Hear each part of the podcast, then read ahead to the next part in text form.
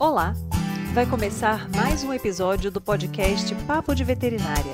Eu sou Thaís Rocha e uma vez por semana eu converso com profissionais da medicina veterinária sobre trajetória e escolhas que moldaram sua carreira. Esse episódio foi gravado pela plataforma Zoom em 1 de outubro de 2021 e a entrevista está publicada no canal youtube.com/papo de veterinária.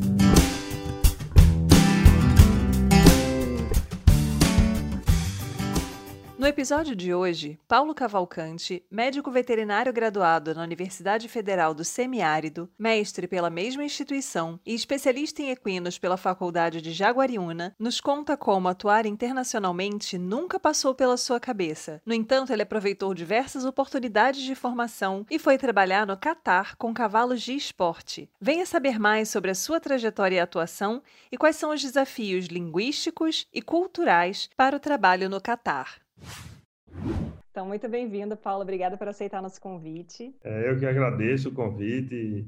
É, acho que é sempre muito importante, principalmente para quem já foi professor e, e, tem essa visão de estar tá passando os conhecimentos e estar tá passando alguns atalhos para, os alunos, que eu acho que é de, de, de grande valia. Quando nós éramos estudantes, nós queríamos, desejávamos isso, de saber algumas experiências, de saber algumas trajetórias, algumas trajetórias daquela, daquelas pessoas que a gente tinha como, como referência para seguir, né? Então, é sempre uma satisfação. Eu espero que, que possa inspirar alguns alunos, assim como várias histórias nos inspiraram quando éramos estudantes. Então, estou totalmente disposto a contar tudo o que aconteceu até agora. Você, durante a graduação, já tinha intenção de trabalhar com equinos ou foi algo que foi acontecendo ao longo do curso? Na verdade, a minha trajetória com equinos é bem antes da graduação. Meu pai, ele sempre criou cavalos e nutria nos filhos aquela paixão, né, que, que com, como se, é, que, que, que os cavalos são capazes de, de, de, despertar na gente. Então, eu quando tinha, acredito que cinco anos, quatro anos, cinco anos, comecei, comecei a, a, montar a cavalo e acompanhava muito meus pais e eles gostavam muito de vaquejada e eu acho que com sete anos, oito anos comecei a correr vaquejada e aí foi só aumentando a admiração e, e o amor pelos cavalos e quando cheguei para fazer vestibular na, na época que eu fazia que eu fui fazer vestibular os meus colegas sempre faziam assim: ah, eu vou fazer, prestar vestibular para direito na Universidade é, Estadual do Rio Grande do Norte, mas eu quero mesmo odontologia, mas como aqui não tem odontologia, a, a que eu mais gosto, eu vou fazer tentar direito, aí tentava odontologia num canto, é, direito em outro, e saía procurando passar, na verdade, que era o maior objetivo.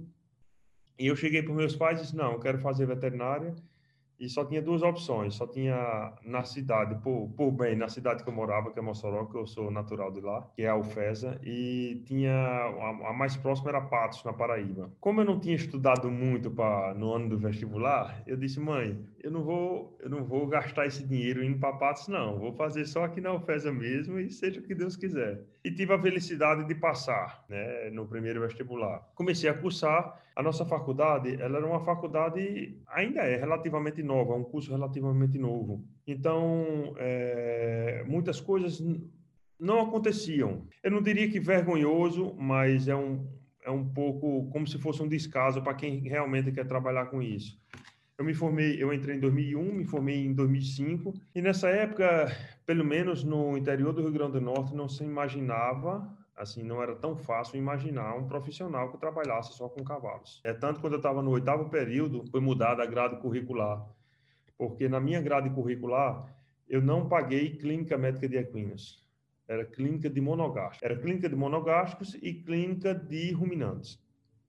Na clínica de monogástricos incluía cães, gatos, suínos, aves e equinos. Nossa, é né? muita coisa que não tem nada a ver. Uma coisa não conversa com a outra, né? Apesar de ser Exatamente. todo mundo monogástrico, é completamente diferente um do outro. E o pior de tudo era que não é que era falha da professora, mas a professora era especialista em cães e gatos. Eu tive muitas coisas que teoricamente serviriam para me desestimular. É tanto que quando eu saí da faculdade, eu não saí trabalhando com equinos, eu saí trabalhando com grandes animais. Trabalhei muito com bovinos, trabalhei muito com, com caprinos, ovinos, até que eu comecei, durante a minha, minha graduação, eu comecei a fazer estágios específicos.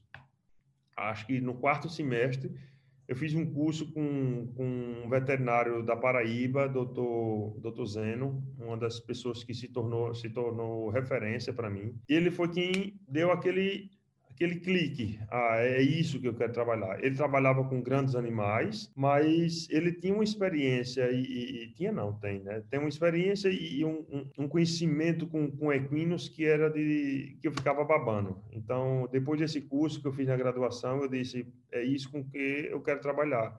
E a partir daí, todas as minhas férias, eu procurava fazer estágios, né? A partir de dois, do segundo ano de faculdade, eu já não tive mais férias, porque eu usava minhas férias para fazer estágios com aqueles veterinários referência, foi nutrindo mais ainda a minha, minha vontade de trabalhar com cavalos. Depois que eu me formei, comecei a fazer congressos, comecei a fazer especializações, tive a grande satisfação de fazer uma, a primeira especialização do IBVET, que era com diagnóstico e cirurgia de equinos, e a partir de então, é, assim, especialização para mim além do conhecimento adquirido lá, é o que, que chamam hoje de networking, né?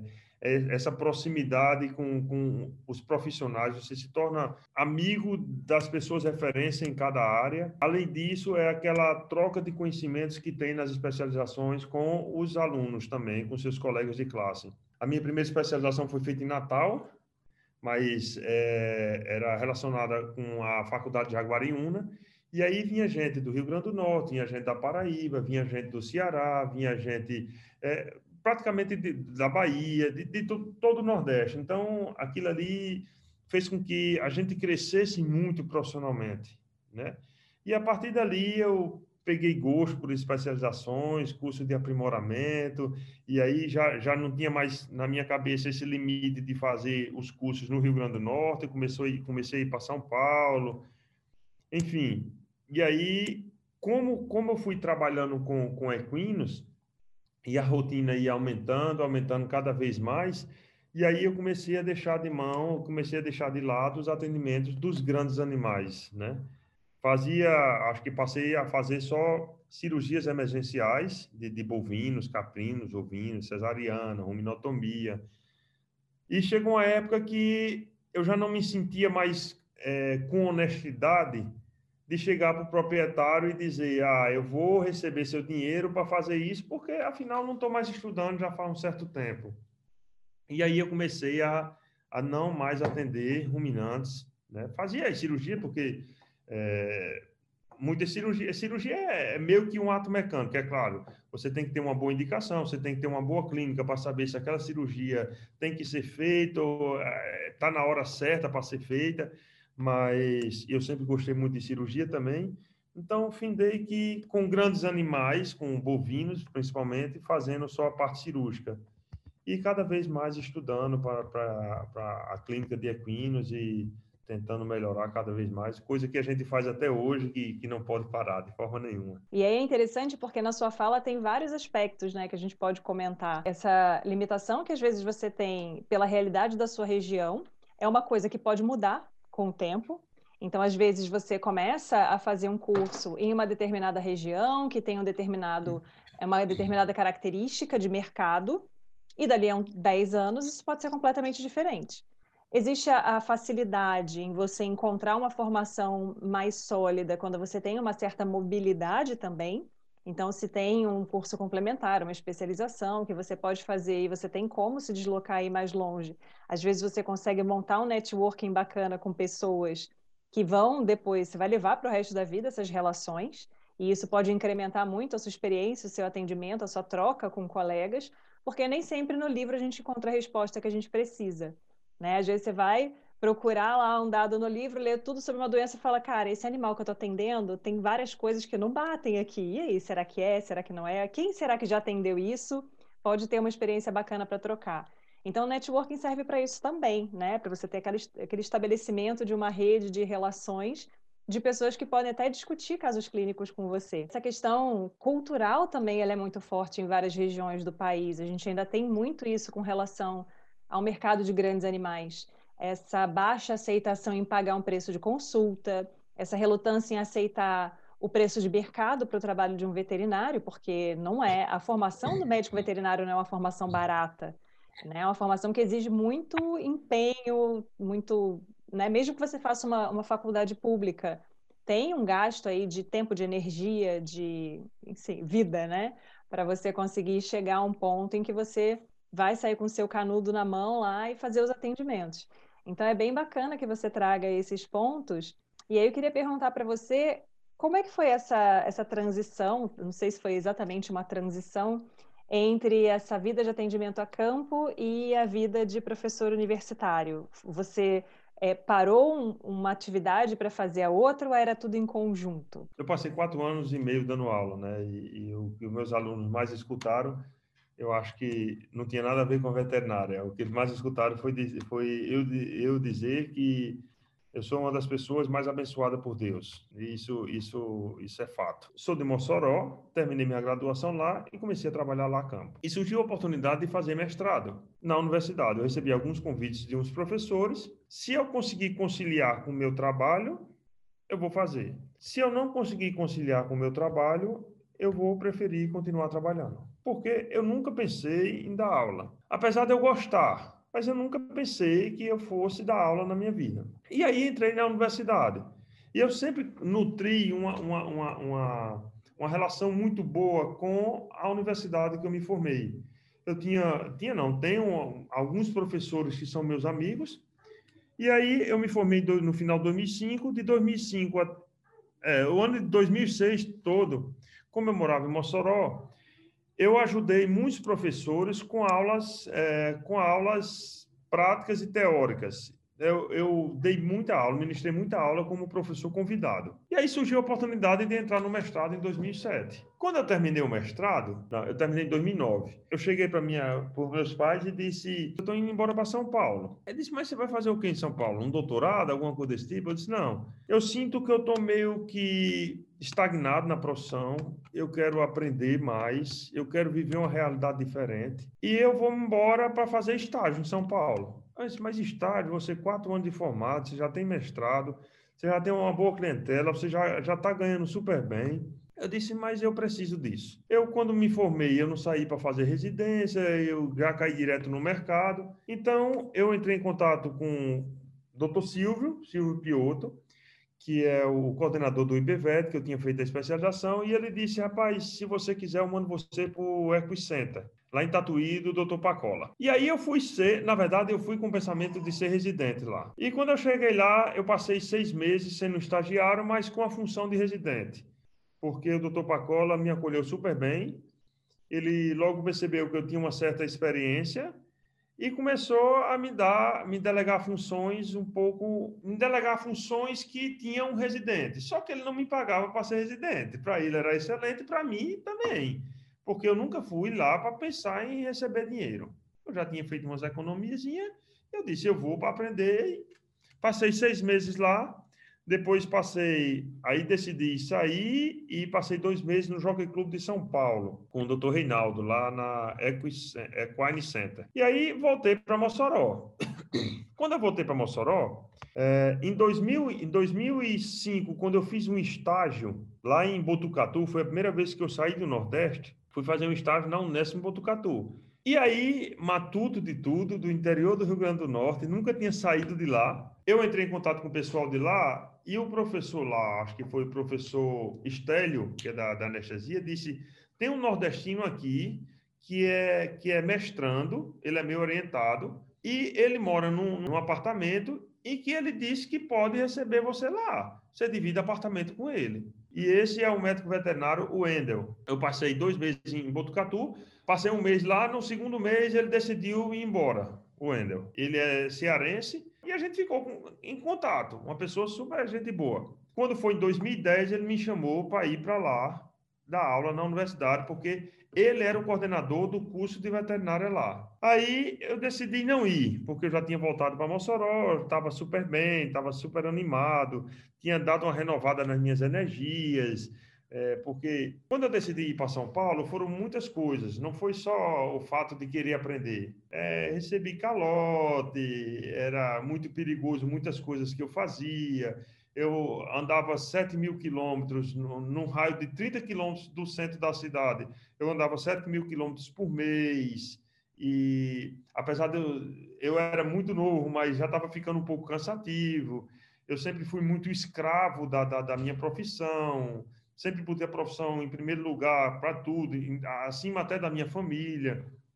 Então, meu pensamento era: se eu melhorar meus atendimentos, eu posso cobrar um pouco mais e trabalhar um pouco menos. Essa era a minha intenção, no final das contas. Então, o professor, o Dr. Wendel me chamou para ir em dezembro ou em 2010. Eu recusei porque estava super feliz, tinha acabado de voltar de São Paulo. Mas para é, onde ele chamou você, que eu não peguei? Para ir para a universidade que eu fui em 2014, lá na, na, no NINTA, que era no Ceará né, em Sobral. E ele era coordenador do curso de veterinária lá, ele passou sete anos como coordenador. E aí ele me chamou em 2010, eu recusei. Em 2012 ele me chamou de novo, só que em 2012 eu saí de Mossoró para fazer uma sociedade, para montar uma sociedade com um hospital de equinos em Caruaru, com dois veterinários, um casal lá. E aí de 2012 a 2013 eu fiquei em Caruaru nesse hospital. E aí por algumas desavenças, é, algumas divergências de pensamento, eu decidi deixar a sociedade e voltar para Mossoró. Isso foi em agosto de 2013. Quando foi em setembro de 2013, o Wendel me ligou pela terceira vez. Rapaz, é o seguinte, nós temos um hospital aqui, é, que eu tinha, eu tinha conhecido o hospital em 2010. Esse hospital, ele está parado. Nós queremos um cirurgião, um clínico cirurgião para o hospital de equinos. Nós queremos você aqui. E aí você vai pensar, você vai ser o diretor do hospital, vai ser o clínico e cirurgião, e você vai pensar quanto é que você quer para vir. Porque ele já tinha me chamado duas vezes, eu tinha recusado, e ele sabia que por aquele preço eu não iria, e ele disse: Você pense num preço, e esse é o preço que nós vamos pagar para você. Lógico, se der certo. Nessa época, quando eu cheguei em Mossoró de novo, de, de Caruaru, eu comecei a montar meu hospital na minha cidade, em Mossoró. Eu disse, agora chegou a hora de eu montar meu hospital e, e, não sair mais de Mossoró. Eu recebi essa proposta deles lá e eu fiz uns cálculos. Eu disse, rapaz, se for para ganhar a mesma coisa que eu ganho em Mossoró, eu não vou, de forma nenhuma.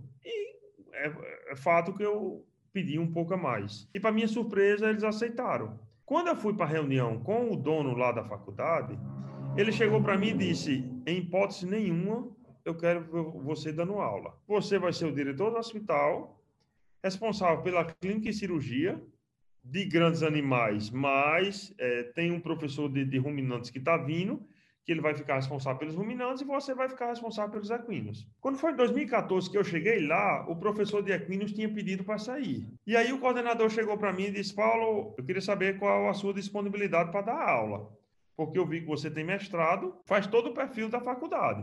Aí eu disse, o dono da universidade falou para que não queria que eu desse aula de forma nenhuma. Mas se você conversar com ele e, e ele aceitar, pode ser. E aí foi conversado com, com, com, o diretor, com o reitor da universidade, e ele disse: não, você vai agora, você pode pegar uma disciplina. Na verdade, eu peguei uma disciplina e meia, que era clínica médica de equinos e clínica cirúrgica de grandes animais. Só que a clínica cirúrgica de grandes animais ficou dividida entre o professor Paulo, que era de equinos, e o professor de ruminantes, que era o professor Moisés. Então, eu falava sobre as cirurgias de equinos e ele falava sobre as cirurgias de, de, de, de ruminantes. E aí eu fiquei de 2014 até 2018 de sendo professor. Era totalmente impensável para mim antes disso, antes de, de, aparecer essas oportunidades, mas e gosto muito de dar aula, é uma coisa fantástica. Infelizmente, na profissão de professor, o que você menos faz é dar aula. Porque você perde muito tempo preparando aula, é, reunião de colegiado, é, enfim, são tantas outras coisas que o, o dar aula é, é, o mínimo que o professor faz e que é a parte mais prazerosa, eu acho, que todas as outras partes por trás da aula, é, burocrática, para mim, é, é, muita dor de cabeça. É aquele trabalho mas, que ninguém vê, né? Que ninguém vê, mas é super importante, a gente sabe disso, é importantíssimo, é preciso e é o que dá mais dor de cabeça. É por isso que hoje, mais ainda, admiro mais ainda os professores, sem sombra de dúvida. É bacana porque a gente vai vendo nessa trajetória uma questão de não parar, tá sempre indo atrás de mais conhecimento, de uma formação melhor, de uma atuação, mas dentro daquela sua expectativa e não ficou ali paralisado no lugar, né? Foi para São Paulo, fez estágio, aprendeu bastante, voltou Eu dei quatro anos de aula lá em Botucatu como professora substituta e é uma instituição fantástica também. E São Paulo é um grande centro de referência, né, para a formação de profissionais na área de veterinárias. O mercado é muito grande, muitos hospitais, então acaba tendo uma estrutura bacana. E aí essa, essa sua guinada para aula por meio de convite também, né? Você está dentro ali de uma, de uma atuação que você é capaz de fazer, você tem uma formação, você tem mestrado, você já gostava, e isso acabar se encaixando na sua vida. Então, eu acho que para muitos professores, essa questão de a docência aparecer no momento da vida e não ser necessariamente um plano, se é uma coisa que acontece, é também comum. Não é todo professor que né, nasceu com giz na mão ali falando, ah, meu sonho é ser professor. Muitos deles acabam encontrando essa, essa atuação aí pelo meio do processo. Eu costumo, eu costumo sempre dizer, assim, é, eu escutei, eu sempre gostava de escutar, acho que todo professor gosta de escutar o relato dos alunos, principalmente daqueles que já passaram pela sua disciplina, porque se você escuta relatos dos alunos que estão na disciplina ou que vão ainda para a disciplina, pode ser que sejam relatos que não sejam tão verdadeiros, estejam, estejam com segundas intenções. é, mas eu sempre gostava de escutar o feedback dos alunos, e eu sei disso. É, na verdade, eu nunca fui aquele professor que era muito fechado com livros, muito fechado com os conhecimentos é, dos livros, porque eu acho que a, a, maior, a maior vantagem das minhas aulas, eu, eu sempre tive uma coisa na minha cabeça, a diferença entre uma boa aula e a leitura de um bom livro. Eu sempre perguntava isso em aula. E na minha concepção, é, eu, eu, sei muito pouco de cão, cão, e gato. Minha esposa é veterinária, ela trabalha com pequenos animais, então algumas coisinhas eu escuto ela conversar e, e dá para aprender, mas eu sei muito pouco.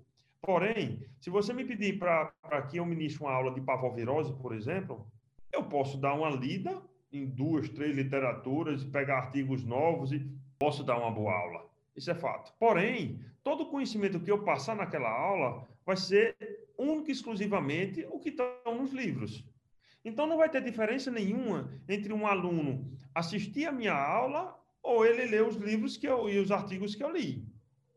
Vai ter uma diferença. Vai ter muitas coisas no livro, nos artigos, que eu não consegui assimilar, que eu não vou conseguir passar.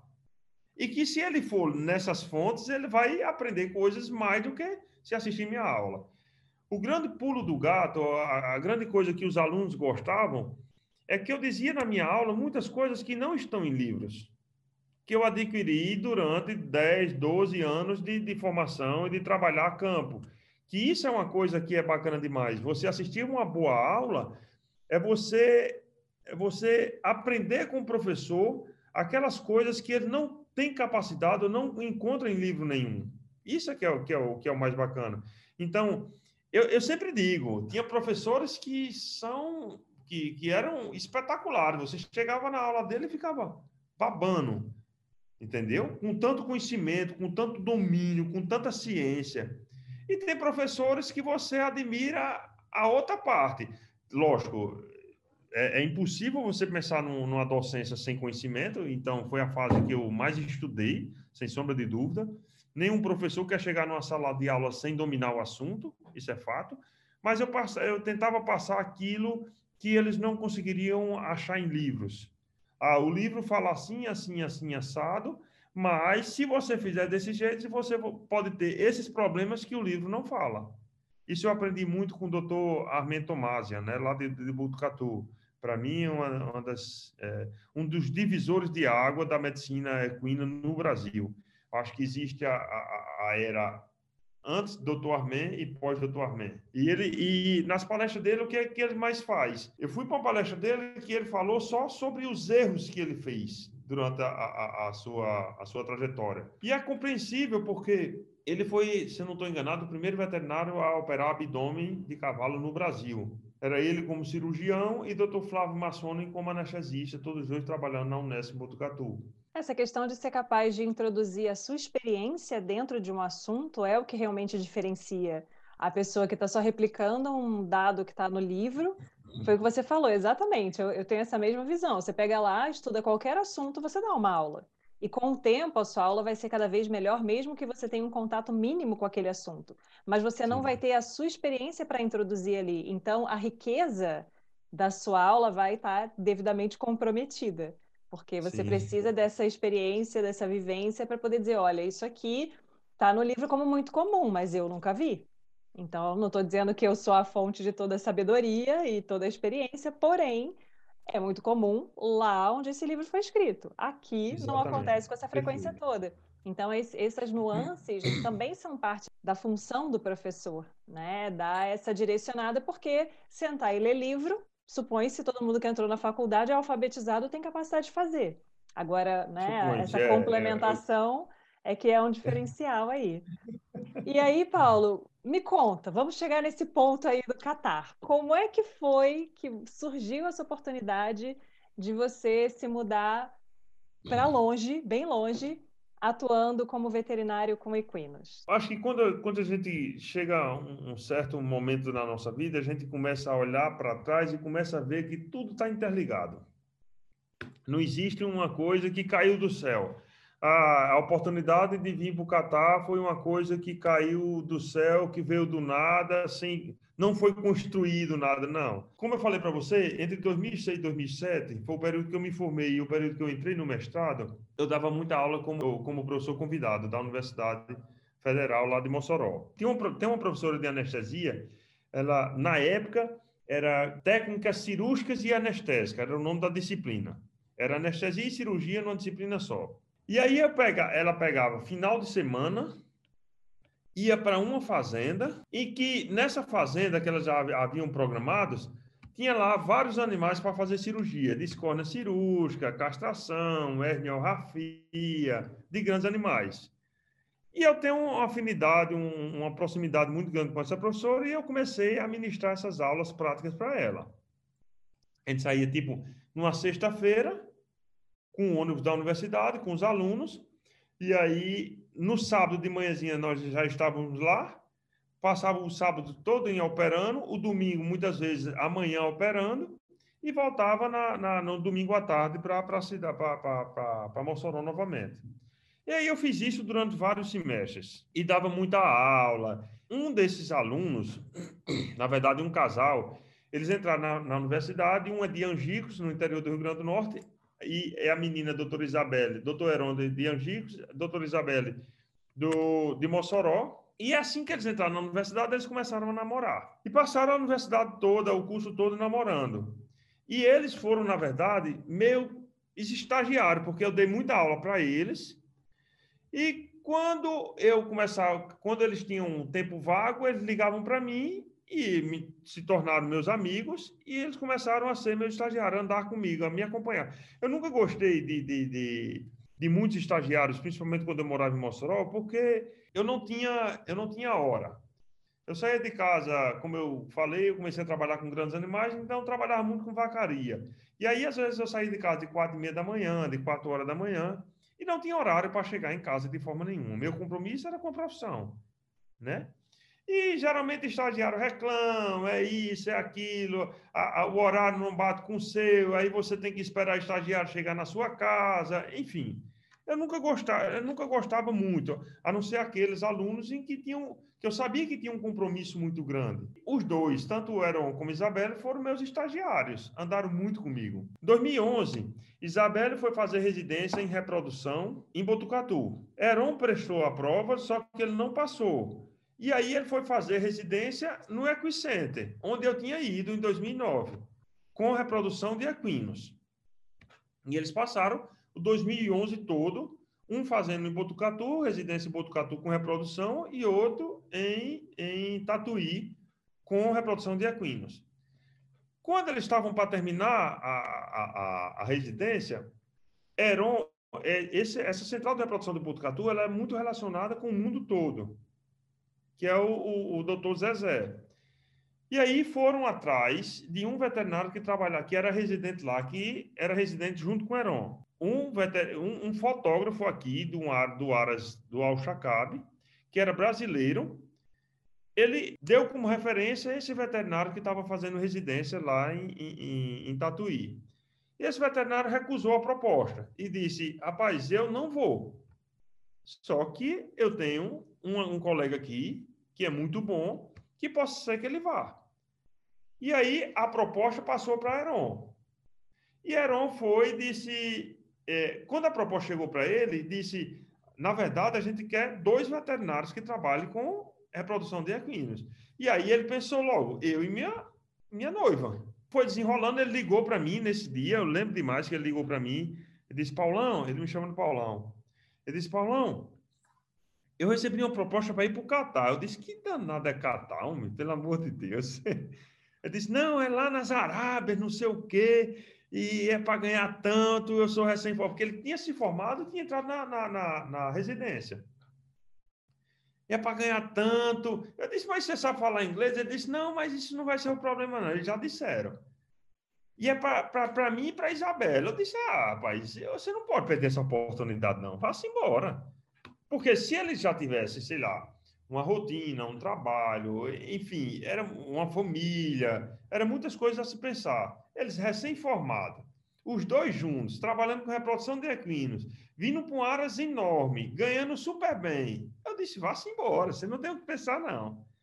E aí eles vieram em 2012 para trabalhar com reprodução. Quando foi em 2013, 2013, eles ligaram para mim, nós estamos precisando de um veterinário de clínica aqui. Venha-se embora para cá. Foi 2000, foi final de 2013. Eu tinha acabado de ser contratado pela universidade lá de, do Ceará. Aí eu disse, rapaz, vou não. Vou não, estou muito bem aqui, já era uma coisa muito nova para mim. Eu, estaria, eu, eu, estava perto da minha família, é, era, era 200, 300, 400 quilômetros da minha família, e eu posso ver todo final de semana, enfim. Aí eles ligaram em 2013, eles me ligaram em 2015. Rapaz, venha-se embora, o veterinário que veio para cá já foi embora e a gente quer vocês aqui, porque a gente tinha uma relação muito boa. E eles tinham Paulo como referência na, na, na, na parte clínica, porque tinham sido meus, meus estagiários, né? E eu vou, não, rapaz, a universidade aqui está muito boa, estou super feliz aqui e tudo. Aí aconteceu de meu pai. Meu pai, ele, ele trabalhou na Petrobras, se aposentou pela Petrobras. E meu pai, ele tem uma característica que é uma das que dá muito orgulho para toda a família. Ele é formado em cinco cursos superior. Ele é formado em matemática, é, ciências contábeis, topografia, direito e engenharia civil. E aí, quando ele se aposentou, minha mãe se aposentou também e ele decidiu fazer medicina no Paraguai. E aí, minha família é muito pequena, né? Era, que morava em Mossoró, meus pais e meus dois irmãos. E aí, meu pai disse: Eu vou morar em Foz do Iguaçu e vou fazer medicina no Paraguai. Quando foi em 2018, em maio de 2018, Heron me liga pela terceira vez. Aí disse: Rapaz, eu sei que você não vem, porque eu já chamei duas vezes e você recusou. Você poderia indicar uma pessoa para vir para cá trabalhar aqui? Eu até brinquei com ele na, na, nessa ligação, eu até brinquei. Disse, Rapaz, dependendo da proposta aí, quem vai sou eu dessa vez. Porque meus pais já não moram mais aqui perto, eu já vejo meus pais uma ou duas vezes no ano, no máximo. É, assim, foram vários fatores, porque como já estava quatro anos e meio dando aula, você começa a se desestimular com muitas coisas. Você começa a ver que todo o seu esforço para passar o máximo de conhecimento, muitas vezes não é bem recompensado. Eu não falo financeiramente, eu falo é, os alunos estão interessados, aí começa com muita dor de cabeça na parte burocrática, começa, enfim. E aí eu comecei a ver que eu estava meio que acomodado profissionalmente. Por quê? Quatro anos e meio dando a mesma aula, você já não se empolga mais para estudar tanto, porque já é uma coisa meio que repetitiva. O conhecimento que você sabe muitas vezes já é o suficiente para dar aquela aula para eles, entendeu? Então, eu já estava um pouco meio acomodado, e isso me incomoda. Isso me incomoda demais, porque eu fico me sentindo inútil, sei lá, eu não estou crescendo profissionalmente, para mim isso é terrível. E aí juntou uma coisa com a outra, eu já estava também é, cansado da graduação, a rotina do hospital estava muito boa. eu, eu, eu, é, eu costumo só fazer uma comparação. Na minha graduação, eu tive três atendimentos de cavalos, na minha graduação toda. Teve um menino que formou lá, foi um aluno que eu, eu fui professor, na verdade, quando ele estava no segundo semestre, quando eu cheguei na universidade, ele estava no segundo semestre, quando eu saí, ele já tinha formado. Ele viu comigo 474 casos clínicos. Então, eu, eu acho que eu fiz uma diferença muito grande, não Paulo, era qualquer profissional que lá chegasse, mas foi feita uma diferença muito grande na rotina desses alunos, né? E para mim, eu acho que estava meio que fechando um ciclo para mim. Surgiu a oportunidade de ir de novo para o Catar, meus pais já estavam fora, é, já não estavam mais próximos de mim, é, eu já estava um pouco é, meio acomodado, então eu cheguei para ele e disse, rapaz, dependendo da proposta aí, quem vai sou eu. E aí ele disse, pois me dê 10 minutinhos aqui. Aí ele foi conversar com o chefe dele, enfim, lançou a proposta e eu disse, eu vou.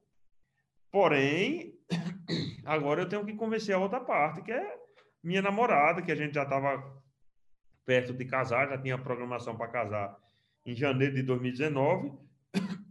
E aí, não é uma mudança só na minha vida, é uma mudança na vida da gente, né? E aí eu fui conversar com ela, foi uma coisa bem engraçada, porque é uma mudança é, radical, não só porque mudou de país, principalmente para esses países árabes, que a cultura é totalmente diferente.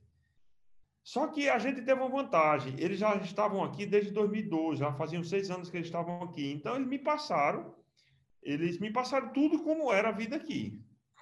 E aí foi uma luta para eu falar para ela, foi uma luta para eu convencer, não uma luta para convencê-la, porque ela sempre partilhou dos mesmos pensamentos que eu mas ela é filha única, foi uma luta para convencer os pais, para dizer para os pais dela, enfim. Então nós decidimos vir, eu vim, eu vim em agosto de 2018, passei seis meses aqui sozinho, voltei para o Brasil porque o nosso casamento já estava marcado para janeiro de 2019, nós casamos e ela veio comigo, sem ter nenhum emprego aqui, mas graças a Deus e graças à competência dela, ela hoje é muito bem empregada, trabalha no hospital de, de, de, pequenos animais aqui, é muito satisfeita, excelente profissional, não é porque minha esposa não, mas excelente profissional, é referência, sim. E estamos aqui até hoje, desde 2018. Na verdade, eu passei dois anos na, trabalhando com esses meus colegas lá no Al-Shakab, que é o Aras do governo, que é o Aras do EMI, que é o, do, do é o rei do Catar, né? se, se procurar na, na internet é Al-Shakab, é uma coisa que é inimaginável, muitas vezes. É meio que, não é uma fazenda, é meio que uma indústria de cavalo. É meio que surreal. Passei dois anos lá, e aí veio toda a questão do coronavírus e teve alguns probleminhas lá também. E eu saí do Al-Shakab e há um ano atrás, justamente hoje, hoje está fazendo um ano, que eu estou trabalhando numa fazenda de cavalos de corrida, que é uma fazenda muito grande também, é uma fazenda espetacular. Sem sombra de dúvida, nesse ano que está é, fechando hoje, foi o ano de maior aprendizado profissional que eu tive, de maiores desafios que eu tive profissionais. E foi o ano que eu mais cresci profissionalmente, sem sombra de dúvida. Então, já fazem três anos que, tô, que nós estamos morando aqui e veio nosso bebezinho esse ano para brindar toda essa nossa conquista e toda a nossa vida, toda os planos que a gente fez desde o momento que a gente decidiu vir para cá. Tem bastante divulgação de veterinários brasileiros que estão nas Arábias, né? Porque eu lembro quando eu convidei você, eu botei lá Emirados Árabes e você não é Emirados Árabes, Catar é outro lugar. Aí eu fui lá olhando o mapa, gente, passando vergonha aqui, né? Porque na verdade eu não perguntei onde você estava, me falaram que era para esse lado, eu botei Emirados Árabes e para mim estava tudo certo. Mas certíssimo me corrigir, tem que corrigir a geografia da gente mesmo. É, e a gente vê bastante veterinário brasileiro indo para esses lados. Quando eu estava em Botucatu, é, eu ouvia conversa de pós-graduandos, ah, tá pensando se vai, tá pensando se não vai. Então, aparentemente, é um mercado que tem uma demanda alta por profissionais dessa área, certo? É, na verdade, aqui, assim, é, aqui mesmo no Catar, deve ter de 10 a 12 brasileiros trabalhando aqui com equinos. com pequenos animais, tem São cinco, são cinco veterinários, inclusive um deles foi é ex-aluno meu, o outro foi colega lá, foi professor lá também junto com, com a, comigo e com a professora Kalina. Né? Eles estão aqui trabalhando com pequenos animais. Na parte de equinos, existe uma demanda muito grande com reprodução. Eles trabalham, é, ele, eles, eles têm vários, é, porque assim, o cavalo aqui é, na verdade, cavalo, camelo e falcão. São três coisas que são muito valorizadas pelos árabes, de uma forma geral. E, eles, e tem muito aras aqui, muito aras. E o que é que eles fazem? Eles contratam veterinário, na maioria deles, acho que 90% dos veterinários, 90% dos veterinários brasileiros que estão aqui ou mais trabalham com reprodução. Então, na estação de reprodução, que está começando agora, nós estamos em outubro, está começando agora em outubro e vai até mais ou menos maio.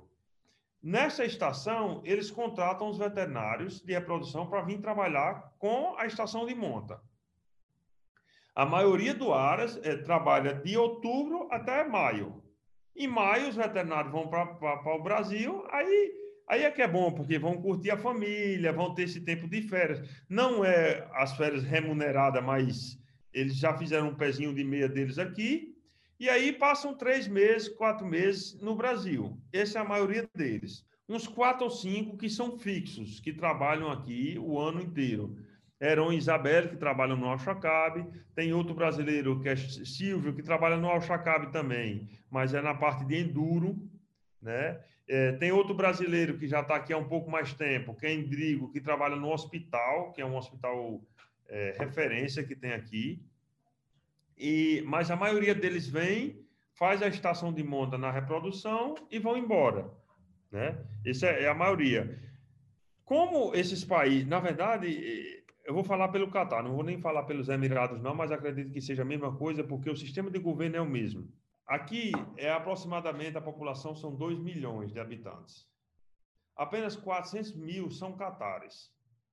1 milhão e 600 mil são expatriados, são, são pessoas que vêm de fora para trabalhar aqui.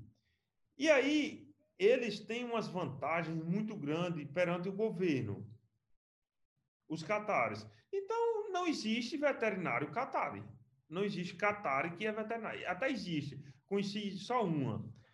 Porque não vale a pena. É, é um serviço que eles não pagam tão bem quanto eles recebem aqui. Entendeu? Então, todos os veterinários que tem aqui são veterinários que vêm de fora. Por isso essa oferta de emprego é muito grande. Não só no Catar, mas em todos é, no, nos países daqui árabes, em que é um país muito rico, são países ricos demais, e que não vale a pena para a população deles aqui trabalhar como veterinário, entendeu? Então, é por isso que essa oferta é muito grande aqui de emprego para veterinários.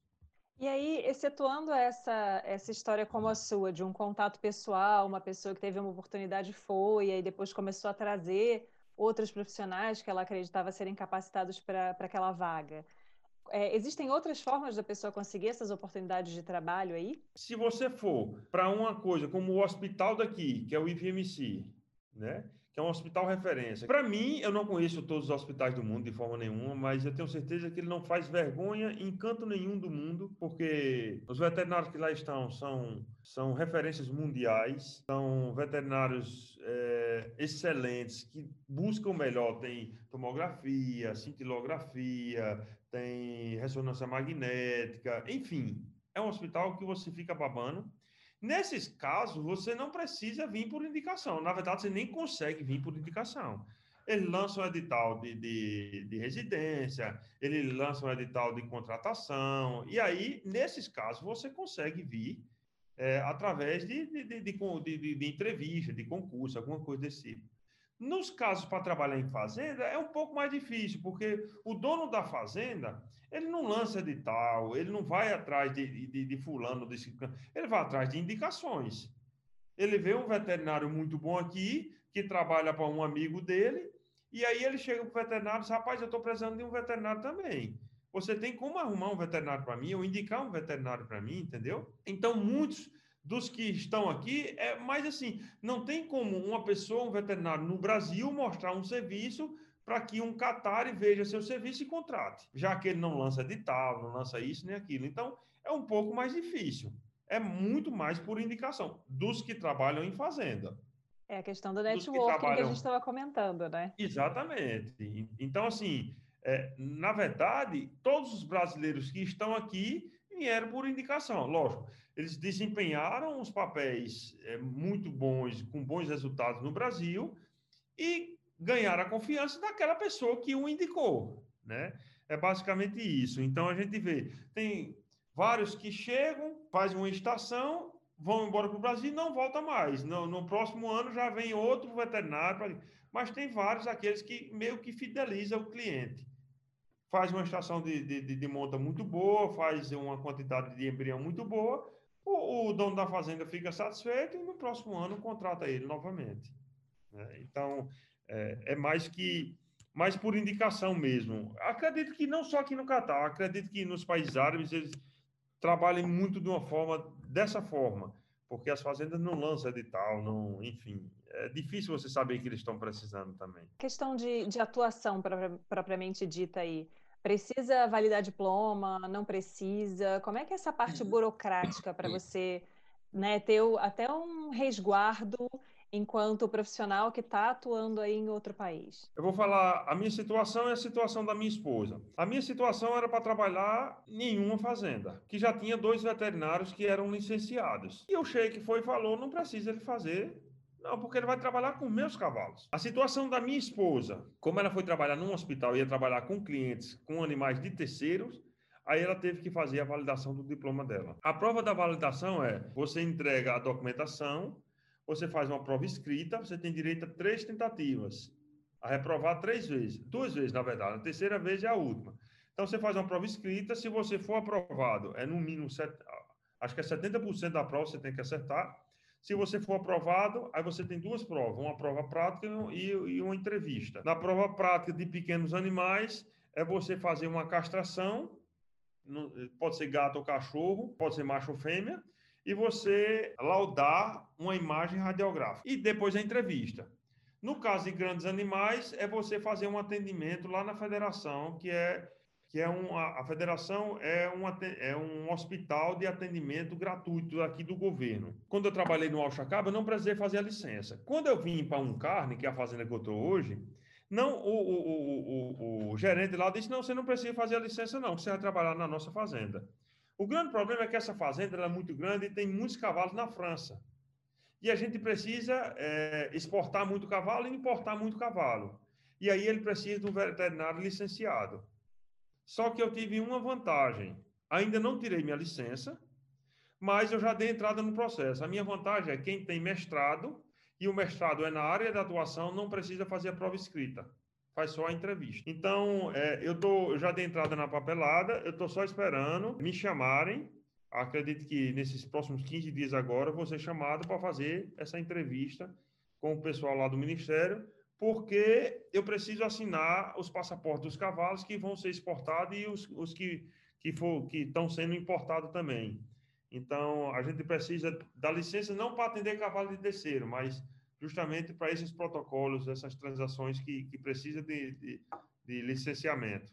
Mas a maioria dos veterinários que trabalham com reprodução aqui de equinos, a maioria não tem é, validação de diploma. Trabalha para particular, o particular não, não, não exige essa, essa licença e a maioria deles não, não fazem. Assim como eu, faz três anos que eu estou aqui, eu vim dar entrada na papelada agora também.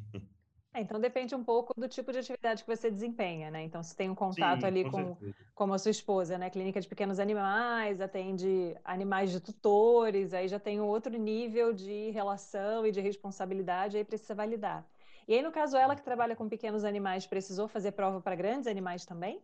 Não, não, não. A prova escrita é específica para pequenos animais. A entrevista é direcionada principalmente porque, assim, tem também, eles direcionam, direcionam muito a entrevista para aquela área que você vai atuar. Por exemplo, um veterinário que trabalha com reprodução de equinos, teoricamente, na entrevista, ele não vai ter uma, uma questão sobre claudicação. Porém, a licença dele é para trabalhar com reprodução.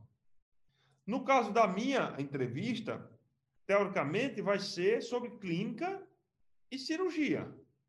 Apesar de eu fazer só pequenas cirurgias hoje, porque eu estou no ar, não estou no centro cirúrgico, mas eu botei no papel lá que é clínico e cirurgião. Entendeu?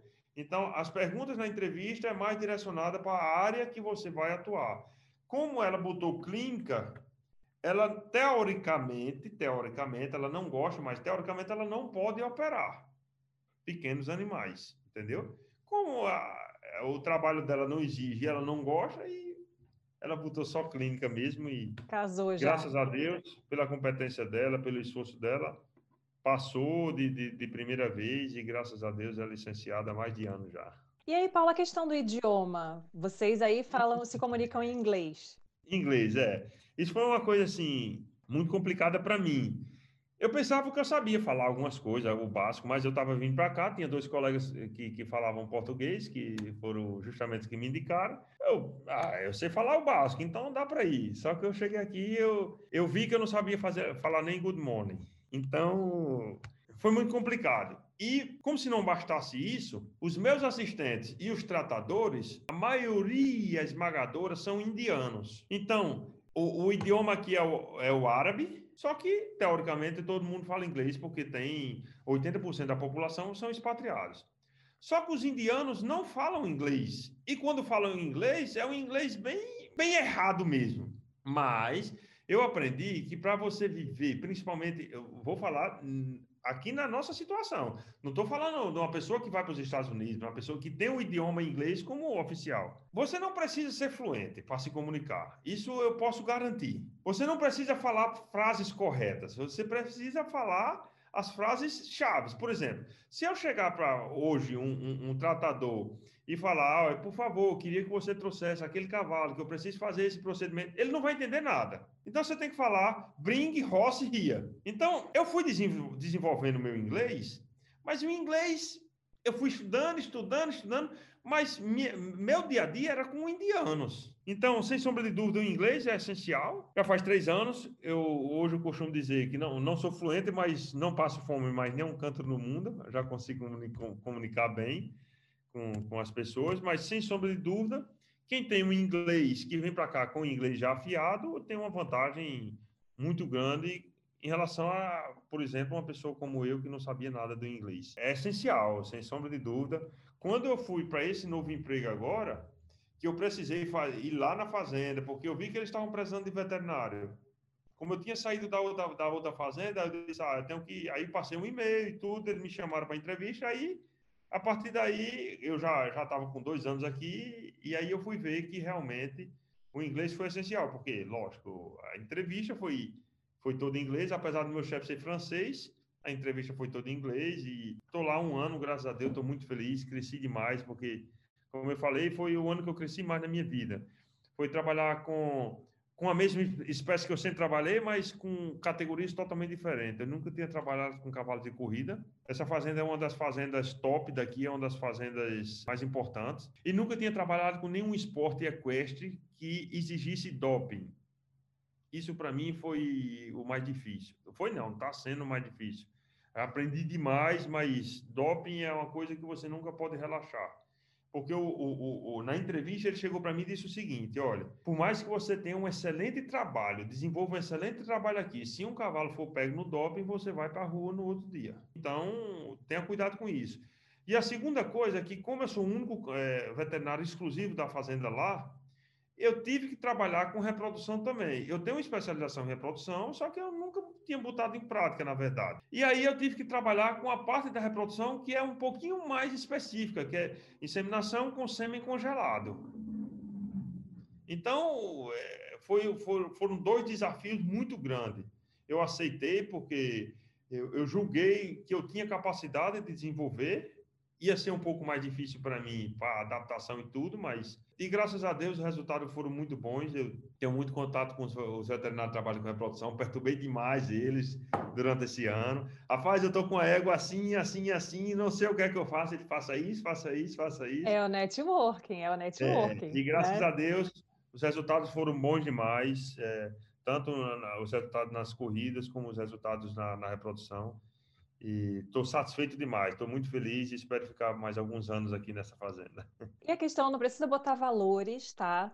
Mas a questão, assim, comparativamente de remuneração. Aí, e no Brasil? Porque você saiu do Brasil, você já estava numa condição confortável, já estava podendo escolher trabalho, já estava sendo convidado para dar as suas condições para aceitar ficar naquele lugar. Então, como é que é a questão de. Em vários níveis, né? Você conhece veterinários que trabalham em níveis diferentes de remuneração, menos experiência, mais experiência, como é que é esse mercado aí? Existem veterinários que vêm, por exemplo, do Egito, que recebem, vêm por muito pouco. Veterinário que vem da Venezuela, veterinário que vem do Egito, veterinário que vem de Cuba. Eles vêm aceitando ganhar muito pouco. A média salarial aqui, a média salarial, tem veterinários que ganham 4 mil dólares e tem veterinários que ganham trabalhando a campo. Estou falando trabalhando a campo. Tem veterinários que ganham 12 mil dólares. Então vai depender muito dessa, da sua qualificação, é, do canto que você está. Porém, no hospital que eu falei para você, tem veterinário aqui ganhando 40 mil dólares, que é o cirurgião top lá e tudo, entendeu? Que são os board certified, são o, o, o pessoal que veio por, por ter um currículo muito grande, por já ter uma história de, de, trabalho e resultados muito grandes, são referências mundiais. Na verdade, as fazendas aqui, eles dão um salário bom, eles pagam em Qatar, é, que é a moeda daqui, mas ela é, é, muito estável com relação ao dólar, então você pode converter facilmente em dólar. E na maioria das vezes eles dão casa e carro. Então, as coisas aqui são caras demais, isso é fato, porque é um país que produz muito pouco, então tem que importar muito. Mas fim que você gasta com comida e lazer. O lazer aqui é muito restrito, então fim que a maioria do seu gasto, sem sombra de dúvida, é comida. Então, quando você vai ver, aqui, sem, sem sombra de dúvida, é um país que você vem para guardar dinheiro, certo? Sem sombra de dúvida, porque os veterinários, a, a, gente costuma sempre ver as colheitas, né? A gente nunca vê a plantação, o quão árduo foi plantar, o quão árduo foi cuidar daquela plantação. A gente costuma ver as colheitas do fruto, madurinho, gostoso, docinho. Mas a gente tem que ver que é, é uma vida um, um, não um pouco, mas muito, muito diferente da vida do Brasil. E a gente se priva de muita coisa. E a maior privação, sem sombra de dúvida, é da nossa família, da presença da nossa família. Aqui nós temos amigos, bem menos que no Brasil, sem sombra de dúvida, mas quem, quem, é, quem é aqui é, sou eu, minha esposa e meu filho. Então a gente se priva de muita coisa. E sem sombra de dúvida tem, tem uma. E assim, principalmente pela situação que o país, o Brasil, está vivendo hoje, né? Política, de briga política, de de politizarem o, o, básico. Para mim, a, a, pandemia aí foi muito pior devido à politização do, do vírus, da doença, enfim, terrível do Brasil. É, a desvalorização, a inflação, a instabilidade do país. Então, é, e outra coisa que aqui é uma vantagem fantástica, principalmente para quem forma família, é o termo segurança. Três anos que eu estou aqui, eu nunca ouvi falar em nenhum crime Crime que eu falo de qualquer, de, de qualquer natureza, de roubo, de assalto, de assassinato, nenhum. O maior crime que eu vim aqui falar foi um tratador, um treinador, deu um murro no tratador. Ele foi direto para a cadeia, passou três dias lá. Só foi solto porque o cara que recebeu o murro retirou a queixa. Então todo mundo aqui respeita as leis. Então você, minha esposa sai de madrugada às vezes que ela tá de on call, tá de, de, de, com o celular da emergência, e eu fico despreocupado porque eu sei que ela vai chegar em casa bem. E isso sim, muitas vezes é muito melhor do que um salário grande, né? Essa sensação de segurança. É, eu, eu morei na rua da delegacia lá em Sobral. Na rua da delegacia todo dia tinha assalto. Na rua da delegacia, então eu sei o que é essa, essa sensação de insegurança. E depois que eu vim morar no Catar, eu sei o que é a sensação de segurança. Então, é uma, é uma coisa, principalmente, que pesa muito o fato de nós queremos continuar aqui por alguns anos, entendeu? Essa, essa coisa de segurança. E, sem sombra de dúvida, não adianta. Se você quiser vir para cá para gastar, você vai gastar, porque é tudo muito caro. Eu estava num grupo essa semana, os meninos falando: Ah, você tá rico, você tá muito bem. Aí eu fui, estava no supermercado e mandei a foto de um presunto para eles. E o presunto era 118 reais o quilo do presunto. Eu disse: Tá aí, ó. É, é aquela história, você só vê close, não, não vê corre, um negócio assim, né, que o pessoal bota. É, então, quem vê close vê não vê a, corre. É, você só vê a colheita. Ah, você está ganhando muito bem, mas, lógico. Está gastando bem também, né? É, eu não vim aqui para passar fome. Então, a gente, é uma coisa que eu sempre falo para minha esposa, não adianta a gente economizar com comida, essas coisas, não adianta. Então, assim, é, o salário é um pouco mais alto, mas a, o custo de vida aqui também é muito alto, entendeu? Muito alto. E isso, essa questão do, do presunto, eu estou falando, 118 catares, que vai dar em torno de 180 reais. Teve, teve um, um acho que foram sete, cinco anos, que o, o, Catar, ele, o, alguns países árabes, eles bloquearam as fronteiras com o Catar. O Catar ele só tem, ele só tem é, fronteira terrestre com a Arábia Saudita. E a Arábia Saudita foi um dos países que bloqueou essas fronteiras. É tanto que o voo daqui para o Brasil são 14 horas.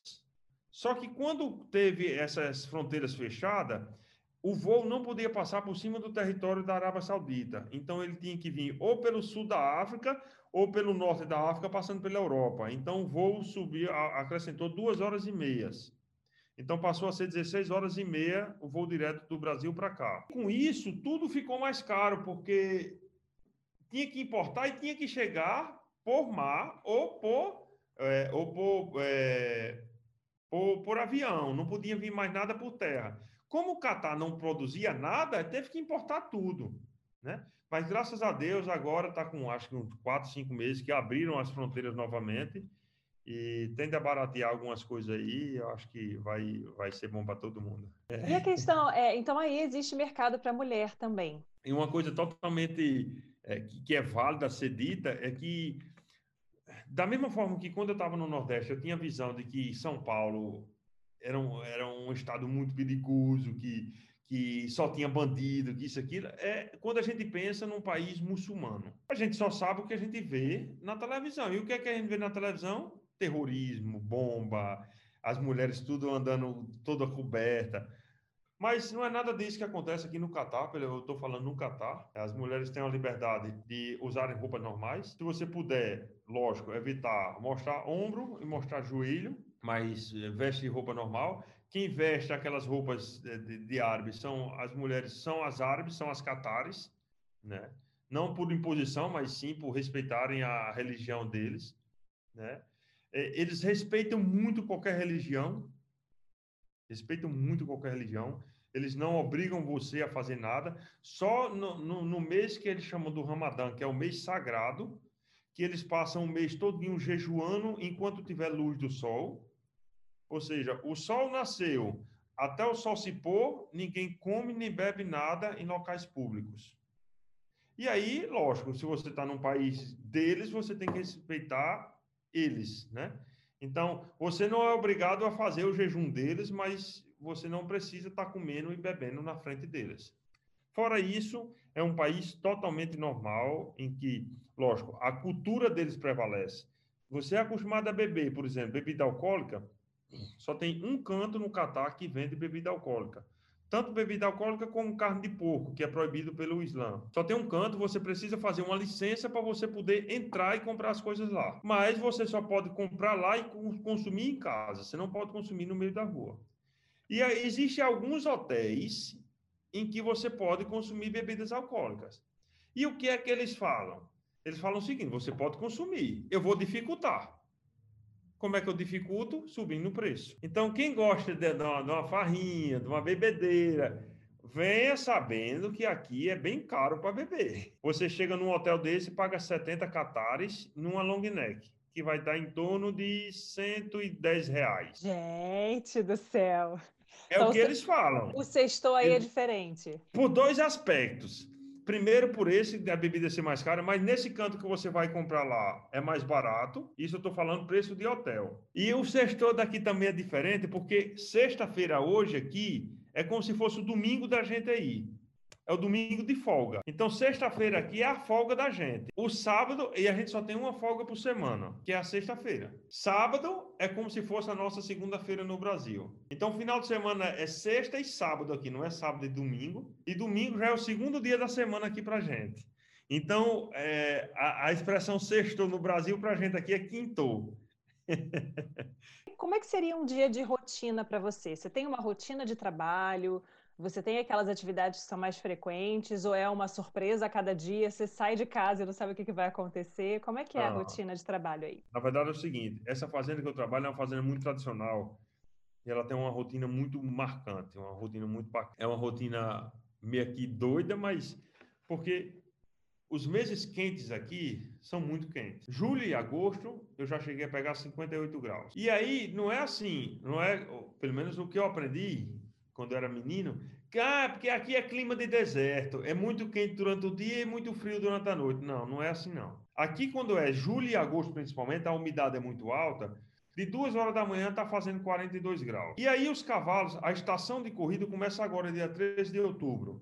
Só que os cavalos começam a trabalhar em julho, final de julho, início de agosto. E aí está muito quente. Como a gente tem 100 cavalos em treinamento, precisa ir 5 lotes de 20 cavalos para a pista. E demora tempo. Então, a nossa rotina aqui é de começar a trabalhar duas e meia da manhã. Eu, eu acordo, hoje eu estou acordando de duas e meia, para chegar lá de 3 e 10, 3 e 15 na fazenda. Tem um rapaz que é o assistente de, de treinador, que trabalha na fazenda há 23 anos. E ele passa, ele chega lá na, nos estábulos duas horas da manhã e ele palpa os tendões de todos os cavalos que vão para treinamento naquele dia. Ele tem uma experiência fantástica, ele consegue, ele consegue detectar na palpação uma lesão que vai aparecer no ultrassom com três dias depois. Então, eu chego lá, ele já tem olhado todos os cavalos, já tem palpado todos os cavalos. E ele chega para mim e diz: olha, tal cavalo está com boleto aumentado, tal cavalo está com tendão aumentado, tal cavalo. E aí eu começo a fazer ultrassom, raio-x, exame clínico desses cavalos. Porque eu tenho que examinar esses cavalos antes deles irem treinar, porque dependendo da lesão, eles não vão treinar, entendeu? A gente cancela o treinamento deles. Então, eu chego, pego as instruções daquele dia, vejo os cavalos que tenho para olhar antes de ir para a pista, e aí, depois que eu faço isso, eu vou olhar os cavalos que estão em, em, tratamento, os cavalos que eu detectei que tem uma claudicação do membro anterior direito, mas não detectei o local. Aí eu tenho que fazer ultrassom, raio-x, para ver como é que tá os tendões, ver como é que tá as articulações, entendeu? E aí eu trabalho até mais ou menos 8 e meia, 9 horas, é o horário que os tratadores, eles começam duas horas e vão até 8 e meia, 9 horas, e aí eles vão dormir. E aí, nesse horário, como eu não tenho mais tratador lá, eu vou para o escritório para fazer a parte burocrática. De preencher ficha, de botar no sistema, de fazer isso e aquilo, entendeu? E durante a tarde, teoricamente, eu fico em casa e volto na fazenda se tiver alguma emergência. Como a fazenda é muito redondinha, já faz mais de 20 anos que ele tem o mesmo, o mesmo manejo, é, raramente eu preciso ir à tarde lá. Quando é época de reprodução, na estação de reprodução, tem algumas éguas que a gente induz que ela não ovula de manhã e eu preciso ir lá inseminá-la à tarde. Mas, teoricamente, minha rotina de trabalho é de duas horas, de duas e meia da manhã até meio-dia. Fora isso, só emergência. Como eu sou um único veterinário, qualquer emergência que aparecer lá, eu tenho que ir lá atender. São quantos cavalos que tem nessa fazenda? 210 cavalos. E aí, essa parte reprodutiva, você faz esse acompanhamento e os potros nascem na fazenda também? É tudo na, na, na fazenda? fazenda? Também. Tudo na fazenda. E aí, em termos de, de áreas né, que você cobre, você faz reprodução, você faz clínica, você faz cirurgia, pequenas né, clínica, cirurgias? Clínica, pequenas cirurgias e reprodução. Dentro da, da clínica, a sua rotina maior é de locomotor. Locomotor, sem sombra de dúvida. Porque se tem 80 cavalos trabalhando todo dia, tem que ter cavalo mancando. Infelizmente. Mas tem que ter atleta, estão trabalhando em alta performance, né? Não, não tem como, não tem como você, você evita algumas coisas, mas não tem como você não ter. Se você é um atleta e você trabalha em alta performance, você trabalha, tem uma linha muito tênue ali entre a alta performance e a lesão, né? Você exige demais do seu corpo, principalmente os cavalos. Quando você é o atleta, você sabe, ah, está começando a doer aqui, eu vou poupar. Mas o cavalo, ele não, não tem muito disso, né? Então, ele força até muitas vezes ter uma ruptura, ter uma, uma, lesão um pouco mais grave. Mas a maior rotina, sem sombra de dúvida, é locomotor. Na outra fazenda que eu trabalhava, os dois primeiros meses eu atendi 84 cólicas. Foi, acho que foram os dois primeiros, foram os dois meses mais desesperadores da minha vida. Mas nessa fazenda, em um ano, eu não devo ter atendido 30, não, cólicas, não. É um, é um manejo muito bem feito, é uma coisa... É, o manejo é muito redondinho, então evita muito. A gente sabe que a maioria das cólicas é causada por, por erro no manejo, né? Tirando aquelas que são é, fatalidades, mas a maioria é causada por indigestão, que é erro no manejo, enfim. Então, como é um manejo muito redondinho, a gente tem uma incidência muito pequena de, de problemas gastrointestinais. É mais problema do locomotor, acidentes, principalmente em potros. Potros é, é aquele menino traquino, né? Acidentes em potros e algumas coisas de respiratório também, muito pouco porque a gente tem muito problema com rodococcus aqui. Na outra fazenda que eu trabalhei, meu Deus do céu, rodococcus e diarreia em potro, ai, ai, ai, quase me mata. Mas nessa fazenda, graças a Deus, em um ano a gente não teve nenhum problema com rodococcus, nenhum, graças a Deus. Coisa boa. Para quem trabalha na área, rodococcus é realmente uma praga na vida do veterinário, Meu né? Deus. Bem complicado. é. Paulo, e aí, para as pessoas que gostariam de oportunidade aí, tem como fazer estágio? Acredito que tenha. Na verdade, no Chacab, eles até, quando eu estava lá, eles até disseram para mim que, que tinha. É, o grande problema é que fica muito caro, né? Mas se a pessoa tem dinheiro e tem disposição para vir, fica muito caro para vir, tanto a passagem como a hospedagem, a, a vida aqui é um pouco mais cara, né? Nessa fazenda que eu estou trabalhando, com certeza tem. A gente tem, a gente tem uma liberdade muito grande com, com, com o chefe né? Não com o dono da fazenda. O dono da fazenda é um sheik, é o tio do, do, do, do, do rei. Então é um cara muito, muito importante. A gente não consegue. Na verdade, faz quatro, cinco anos que ele teve uma separação de uma das esposas e faz quatro, cinco anos que ele não pisa na fazenda. Eu, pessoalmente, não o conheci, mas eu tenho uma abertura muito grande com o meu gerente, que é o, o gerente lá da fazenda lá, né? E, e, teve, teve até uma menina que era, ela é da da Bélgica. E na Bélgica, eles, se você quer entrar para a faculdade de veterinária, você, ele, é obrigado você fazer um estágio com veterinários, certo? De várias áreas. Então, ela fez estágio comigo, ela fez estágio com Julieta, minha esposa, e ela fez um estágio com falcões.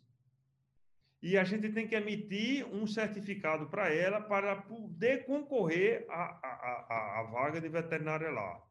Isso é bem bacana. É como se a, a, faculdade dissesse: veja como é a vida primeiro de veterinário para você tomar a decisão se é isso que você quer. Então, é, eu acredito que seja bem fácil se, se existir interesse de ambas as partes, tanto do, do manejo lá de ter um estagiário como do estagiário. Eu acredito que não seja difícil, não.